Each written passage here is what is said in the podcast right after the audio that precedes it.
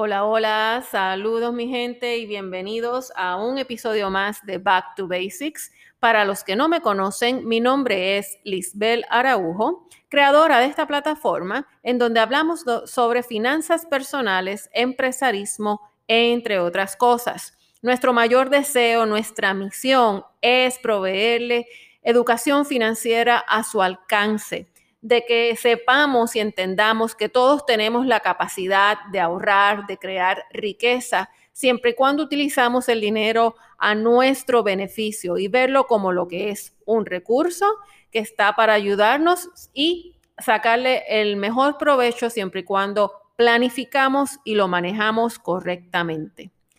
Durante el mes de febrero hemos estado hablando sobre finanzas de pareja, obviamente mes del amor. Eh, eh, creímos pertinente, obviamente, hacer esta serie de episodios para ayudarlos a preparar cuando decidimos casarnos eh, o convivir, ¿verdad?, con nuestra pareja. Y en este último fin de semana del mes de febrero vamos a hablar de uno de los puntos que habíamos mencionado que eran claves para discutirse antes que se tomara la decisión de casarse o convivir. Y este es cuando le vamos a dar la bienvenida a un bebé. Eh, si bien es cierto, mi gente, un, un hijo una hija es una bendición, eh, se quieren más que la vida, pero la realidad es que en la parte pues financiera cuesta mucho dinero y esto es un tema de que antes de nosotros casarnos, nosotros tenemos que estar bien claros si nuestra pareja quiere tener hijos o no y cuántos hijos queremos tener. Eh, es un tema muy delicado, muy personal y ambos tienen que estar claros en qué quieren eh, con respecto a este tema. Cabe señalar también, mi gente, que tener un hijo, siempre cuando hablamos que yo quiero un bebé y lo que pensamos es el bebé y las carcajadas y el cargarlo y el jugarlo y llevar a Disney y todas estas chulerías, pero la realidad que tener un bebé es mucho más que eso. Y tenemos que planificar eh, la llegada de esta criatura si queremos darle obviamente lo, lo mejor que nosotros podemos darle. Eh, esto es una planificación que se empieza desde antes que este niño llega a nuestras vidas. Así que a continuación, pues le vamos a presentar varias, varios consejos, varias cosas que deben de tomar en consideración cuando ya deciden tener hijos. Lo primero que tienen que saber es entender y conocer su plan médico. Primero que todo, ¿tienes un plan médico?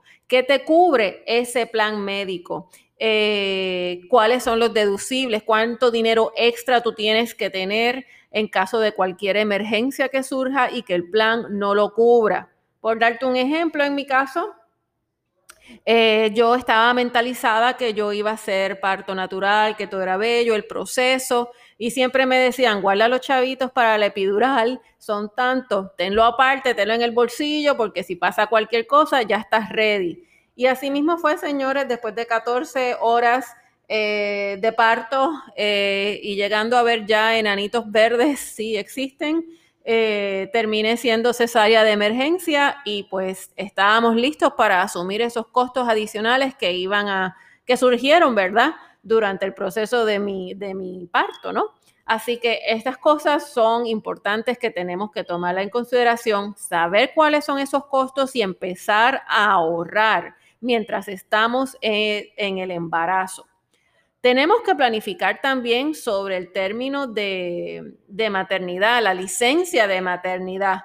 ¿Cuánto tiempo tanto tú como tu pareja van a tener para el tiempo de maternidad? Tienes que estar claro cuánto tiempo cualificas, cómo se te va a pagar ese dinero. Recuerda que no vas a estar trabajando. Recuerda que si piensas seguir trabajando después que pases el periodo de maternidad, tú vas a tener un costo adicional que es el costo del cuido. Si abuela y abuelo no están, tienes que buscar a alguien que te cuide esa criatura y es un costo que ciertamente no tenías antes. Así que tienes que eh, saber bien con cuánto dinero vas a contar durante el proceso de, de maternidad. Tienes que también crear un presupuesto antes de que nazca el bebé y luego de que nazca el bebé. Una vez que tú sepas ya tus gastos médicos y entiendas cómo tu ingreso se va a ver impactado durante este periodo, tienes que ajustar tu presupuesto de acuerdo a estos nuevos cambios. Recuerda que tienes que saber, bien importante, que este es otro tema que tienes que hablar con tu pareja, si vas a seguir trabajando de la misma forma que estabas trabajando antes, si te vas a quedar en la casa cuidando al bebé, si vas a trabajar part-time. Todo esto va a tener un impacto en tu bolsillo. Y esto, pues obviamente, si lo planificas bien y te preparas, no va a ser un problema. Pero si lo decides ya con el muchacho en tus brazos, vas a tener problemas.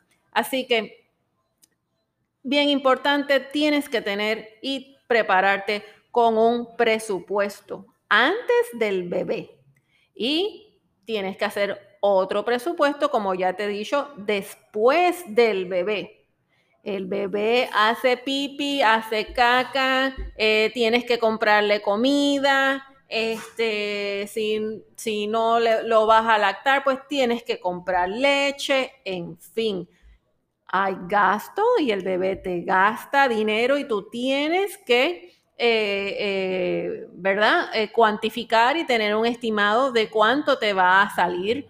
Obviamente, por eso es que sabemos y entendemos ya la importancia y la chulería de los baby showers, porque sabemos lo costoso que es la llegada de este nuevo integrante, pero una vez se acaba ese party, tú tienes que seguir comprando pampers y chops y, las cremitas y la ropita que cada semana te cambian, crecen y, y etcétera. Tienes que tener ese presupuesto bien claro. Por otro lado, asegúrate que tu pediatra, si tienes plan médico, cubre ese plan por favor, que no tengas sorpresas, que sí tienes un plan médico, pero escogiste un pediatra que no está bajo tu red de, del seguro y se crea un gasto adicional. Así que asegúrate que cuando empieces a estudiar y analizar cuál va a ser el doctor de tu hijo o de tu hija, de tu bebé, asegúrate que ese doctor acepta tu plan médico para que no tengas costos adicionales.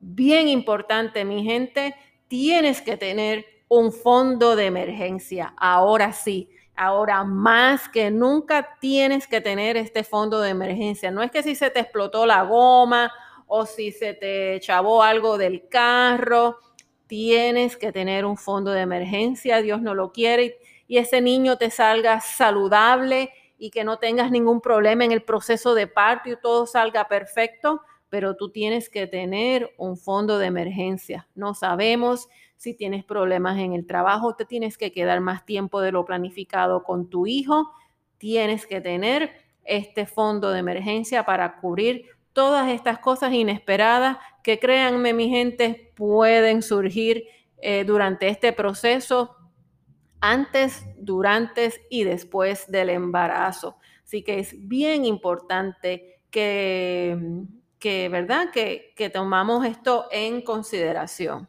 Por último, y como fue en mi caso, eh, como yo les dije, yo tenía esta visión de que esto era todo perfecto, cogí las clases de respiración y que todo era bello y mi parto tuvo complicaciones. Eh, gracias a Dios salimos bien, pero como les dije, no llegó a ser un parto natural, llegó a ser una cesárea de emergencia y lo primero que después que todo el mundo salió bien, entiéndase mi hija y yo, algo que tengo que, decirles es que crean, eh, añadan a su niño en el plan médico, crean un, soliciten un seguro de vida eh, y hagan un testamento. Eh, quizás me escucharán bien exagerada, pero es una realidad, es algo que tenemos que tomar en consideración y proteger el bienestar de esta criatura que, como les dije, no, eh, no pidió que llegara, pero pues ciertamente tenemos que asegurarnos de que eh, su futuro, eh, mientras que nosotros tengamos obviamente los recursos para hacerlo, debemos de cubrir todas sus necesidades, tanto cuando estemos y cuando no estemos presentes con ellos. Así que consideren, ¿verdad? establecer un seguro de vida, hacer testamento y tener todo claro en la crianza de, nuestros hijos. Eso es sumamente importante. De hecho, hay muchas cosas más que podemos considerar, pero estos son los puntos claves que tenemos que tener eh, bien claro en el momento de nosotros decidir tener un hijo. Así que dicho esto, mi gente, espero que este mes haya sido un mes súper especial con su pareja. Recuerden que todos los días que tenemos que celebrarlo, no es solamente en el mes de febrero. Escojan bien sus parejas. Como pueden darse cuenta, eh, eh, convivir o casarse puede ser sumamente hermoso y espectacular si escogiste a la pareja correcta para ti. De lo contrario, eh, va a ser dolores de cabeza y ciertamente también un problema económico. Así que estas son decisiones que se toman con cautela y si se hacen bien, te aseguro que todo te irá súper. Así que recuerden suscribirse a nuestro podcast. Eh, recuerden que estamos en Apple Podcasts, Google Podcasts, Spotify, entre otros. Denle share, comenten, eh, díganos qué temas quieren que nosotros toquemos en estos episodios. Les adelanto que durante el mes de marzo vamos a estar hablando un poquito más de empresarismo y sobre las finanzas eh, eh, con los negocios, así que estén pendientes a eso. Recuerden seguirnos en las redes, tanto en Instagram como en Facebook eh, como Back to Basics PR y chequeen nuestra página www.backtobasicspr.com donde van a encontrar plantillas que los van a ayudar